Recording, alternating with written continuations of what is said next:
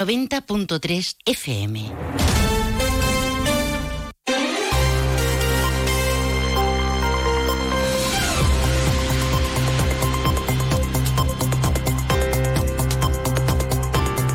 Más de uno Jerez. Juan Ignacio López. Onda Cero. Hola, muy buenas tardes. Todo listo en el circuito de Jerez Ángel Nieto para el desenlace del Mundial de Superbike. La afición española está a dos puntos de ver a uno de los suyos proclamarse campeón del mundo. Álvaro Bautista del equipo Ducati quiere el bicampeonato y lo tiene en su mano. Los números además acompañan en la ocupación hotelera que rozará este fin de semana el lleno en Jerez y también va a repercutir en localidades vecinas. Enseguida se lo contamos. Viernes 27 de octubre. A esta hora tenemos cielo nuboso y 21 grados de temperatura y otros asuntos de la jornada que ya les contamos en titulares. A esta hora continúa el Pleno Municipal de octubre que comenzaba a las 9 de la mañana. Sobre la mesa la situación de protección de terrenos de viñedos referente al PEO, la situación también de los vecinos de la Asunción o diferentes eh, créditos extraordinarios.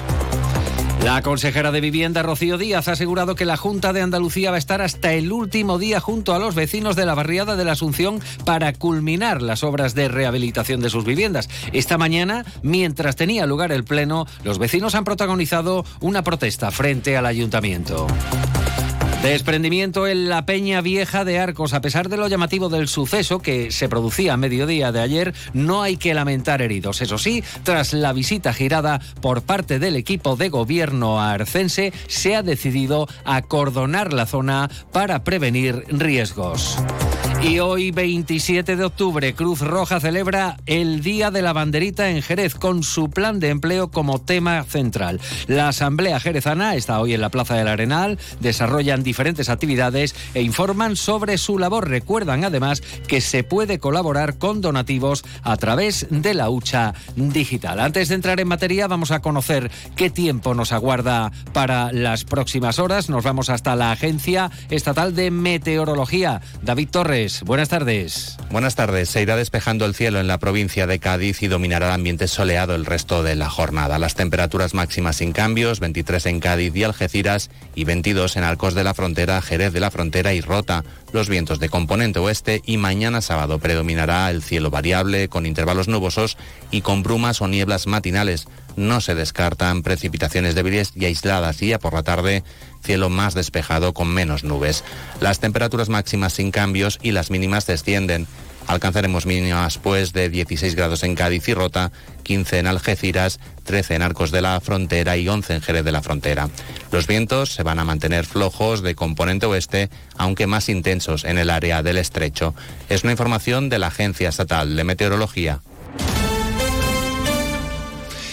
Una de la tarde y 38 minutos, pleno municipal del mes de octubre. En el orden del día, la aprobación de modificaciones de créditos, la protección paisajística, como les decimos, de los suelos no urbanizables, con categoría de especial protección viñedos, además de las proposiciones e interpelaciones de distintos grupos. Por ejemplo, la sanidad pública andaluza y su estado actual en Jerez ha sido un asunto que los socialistas han presentado esta mañana en pleno para exigir a la Junta más personal médico y más atención sanitaria en los consultorios médicos y servicios de urgencia, tanto en el Jerez urbano como en el término rural. Carmen Collado es concejal socialista. El Servicio Andaluz de Salud se encuentra saturado por la lista de espera que para determinadas intervenciones se elevan hasta los tres años. Se ha reducido el número de médicos y médicas, sobre todo en la especialidad de pediatría. No se han renovado los contratos de verano, con lo cual hubiera sido una solución para fijar a estos profesionales que no tengan que emigrar a otras comunidades autónomas con mejores condiciones laborales y a otros países. Se producen continuos retrasos en las pruebas diagnósticas por el mismo motivo. Otro de los asuntos, la rehabilitación de la barriada de la Asunción, que ha argumentado el concejal Raúl Ruiz Verdejo de La Confluencia. Ni muchísimo menos hemos tenido en ningún momento la tentación siquiera de utilizar a los vecinos como armas arrojadizas contra unos ni contra otros, porque creemos que la situación en la que se encuentra es tan, eh, tan dura, tan dura, que eso sería una enorme irresponsabilidad. Creemos que, eh, como se ha dicho aquí, es una barbaridad es una barbaridad que esos fondos lleguen directamente a los vecinos como promotores. Eh, de igual modo, que eso, esos fondos terminen repercutiéndole negativamente a la hora de solicitar una beca, acceder al ingreso mínimo vital o incluso para eh, la propia declaración de la renta, hay que cambiar que cuando pase algo de esto, la Junta de Andalucía esté más pendiente y acerca de este asunto también se ha pronunciado el concejal del PSOE y portavoz del Grupo Municipal Socialista, José Antonio Díaz. Tenemos un compromiso de la Junta de Andalucía, un compromiso del Ayuntamiento de Jerez, de su alcaldesa, para que gestione haga las gestiones que sean necesarias para darle la tranquilidad a esos vecinos, para que se le dé una solución desde la voluntad política, desde la política, para no hacer política, sino solucionar estos problemas que están sufriendo y sobre todo de acuerdo al convenio que se firmó. Y como les indicábamos, uno de los asuntos a tratar en el orden del día es la protección paisajística de suelos no urbanizables con la categoría de especial protección de viñedos. Además, eh, a ello se ha referido la presidenta y alcaldesa María José García Pelayo. Simplemente decir que, es lamentable que llame bobo a los viñistas. ¿Y a quién entonces le está llamando bobo? Si no, bueno, no utilice de verdad términos porque estamos en un tono muy normal y no hace falta que usted esté permanentemente, ¿vale? Se lo rogaría porque de verdad no, no es necesario. Y en todo caso, por hacer una, una aclaración, por hacer una aclaración, en esta iniciativa vamos precisamente de la mano de los viñistas. Yo no sé a quién le ha dado usted la mano, a quién se la da. Nosotros los viñistas, ¿vale? Y mientras tanto tenía lugar la sesión plenaria en el exterior de la calle, en la calle Consistorio, protesta vecinal.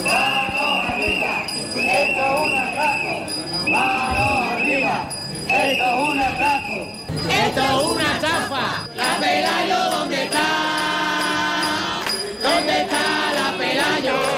Medio centenar de vecinos de la barriada de la Asunción se han concentrado frente a las puertas del ayuntamiento, lo que en principio iba a ser una sentada, desembocado en pitada, voces reivindicativas. Reiteran que llevan dos años en obras. Los trabajos de rehabilitación, aseguran estos vecinos, se ha convertido en una pesadilla. Evidencian su indignación después de que en la sesión de ayer en el Parlamento andaluz, a preguntas de Adelante Andalucía, la consejera de Vivienda y Fomento, Rocío Díaz, asegurara que no están solos estos vecinos, que mantiene abierta junto con el Ayuntamiento de Jerez una oficina de asesoramiento y de atención para que no se pierda ni una sola ayuda de estas subvenciones. La escuchamos. Prueba evidente de que no es un problema de gestión de esta Administración es que esta misma convocatoria está funcionando en tiempo y forma en otras 10 barriadas de las restantes siete municipios que conforman la ITI de la provincia de Cádiz. Y eso usted también lo conoce.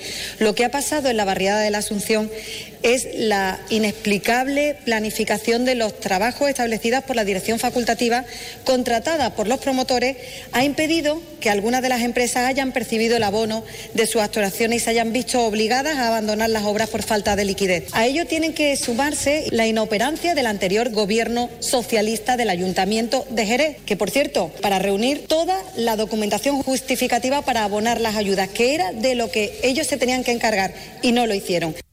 Los vecinos niegan a la mayor haber recibido información alguna, siendo ellos precisamente, y lo remarcan los promotores. Reclaman una solución para que, llegada la fecha tope para conclusión, entrega de documentación en fin de año, no tengan que devolver las subvenciones. Verónica es vecina afectada hoy a las puertas del ayuntamiento. Esperamos una respuesta, a ver si se dignan a dárnosla ya de una vez, porque como bien sabe, llevamos mucho tiempo esperándola.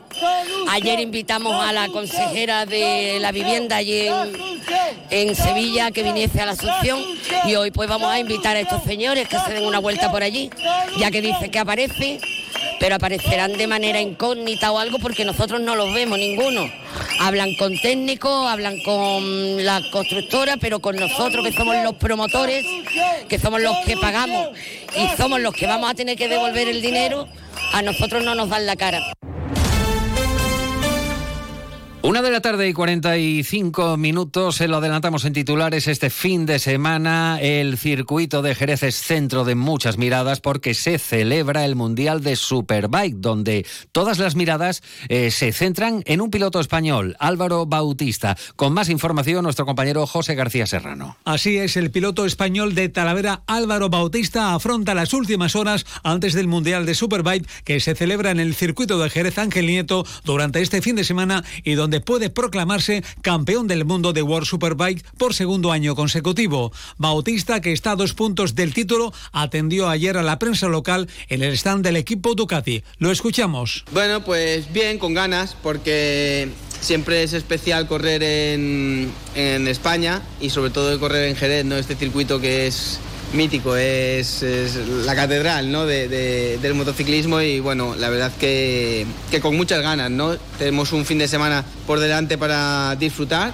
intentar tener buen feeling con la moto como hemos, estamos teniendo todo, toda la temporada y eso, darlo todo y disfrutarlo al máximo, ¿no? Aquí pues vendrán mis amigos, mi familia e intentaremos disfrutar del fin de semana.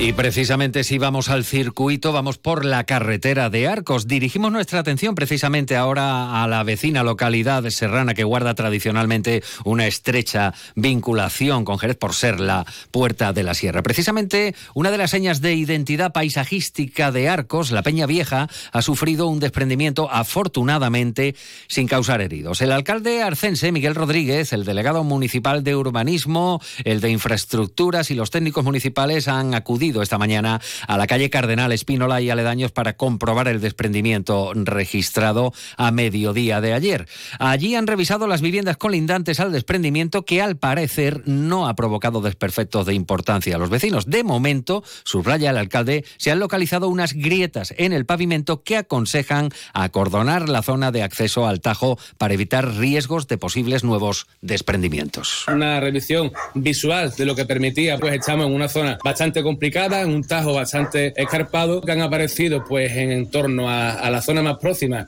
al tajo una grieta vertical y otra horizontal en el pavimento que nos va a llevar pues inmediatamente a acordonar la zona. Vamos a dejar pues, exclusivamente paso a las viviendas de los vecinos que viven en esta calle, pero eh, toda la zona más próxima a lo que es el tajo, a, a lo que es pues bueno la zona de caída, la vamos a, la vamos a precintar para que nadie eh, tenga acceso a la misma porque no tenemos certeza de que puedan haber nuevos desprendimientos. Esto puede ocurrir mañana mismo, puede ocurrir dentro de 20 años, pero como no tenemos ahora mismo certeza, vamos a tomar todas las medidas, toda la precaución del mundo para que nuestros vecinos, nuestros visitantes, pues corran el mínimo riesgo eh, posible. El regidor anuncia la elaboración de un análisis exhaustivo, ya lo han escuchado, un estudio geológico para conocer el estado de la peña y eh, el del desprendimiento. Que no hemos tenido por lo pronto que desalojar ninguna vivienda, pero que estamos en alerta por si acaso tuviéramos que tomar medidas adicionales a este precinto de la zona pública pues más cercana al Tajo de la Peña Vieja. Una de la tarde y 48 minutos. Si han pasado por la Plaza del Arenal, habrán visto allí a la gente de Cruz Roja. Y es que celebran hoy su tradicional Día de la Banderita en Jerez. Precisamente la céntrica plaza es el lugar elegido para desarrollar diferentes actividades de concienciación e informar sobre la labor que desarrollan a diario en la ciudad y la labor humanitaria que en conjunto realiza la asociación. Este año el Día de la Banderita coincide además con la celebración del 150 aniversario de la Fundación de Cruz Roja en Jerez lo que hace que esta fiesta de la solidaridad tenga un carácter especial y emotivo. Escuchan a Magdalena Figueroa, ella es técnica de empleo de los planes de empleo de Cruz Roja en Jerez. Este año la banderita de la Cruz Roja va dedicada a empleo y queremos darle a la, ciudad el saber de que estamos aquí en empleo ayudando a todas las personas desempleadas y que tengan una alta vulnerabilidad. Tenemos diferentes itinerarios, algunos son itinerarios completos donde hacen cursos y tienen opciones a prácticas y otras veces son simples orientaciones. Pueden ayudarles eh, a hacer su currículum, activarlos, porque muchas veces que llevan mucho tiempo desvinculado del mercado laboral y simplemente es activarlos, ponerle role-playing de entrevistas para hacerlos que vuelvan a lo que es el mundo laboral. Y hoy abre sus puertas una nueva edición de la Feria de la Economía Social y Creativa. En el evento van a participar 26 expositores en los que se va a poder observar el potencial del comercio local y trabajadores autónomos. Por cierto, que la Asociación de Mujeres Empresarias de la provincia tendrá stand propio. Es la quinta edición. Llegamos así a la hora del relevo. Continúa la información aquí en Onda Cero. En la realización técnica ha estado Pepe García. Buenas tardes.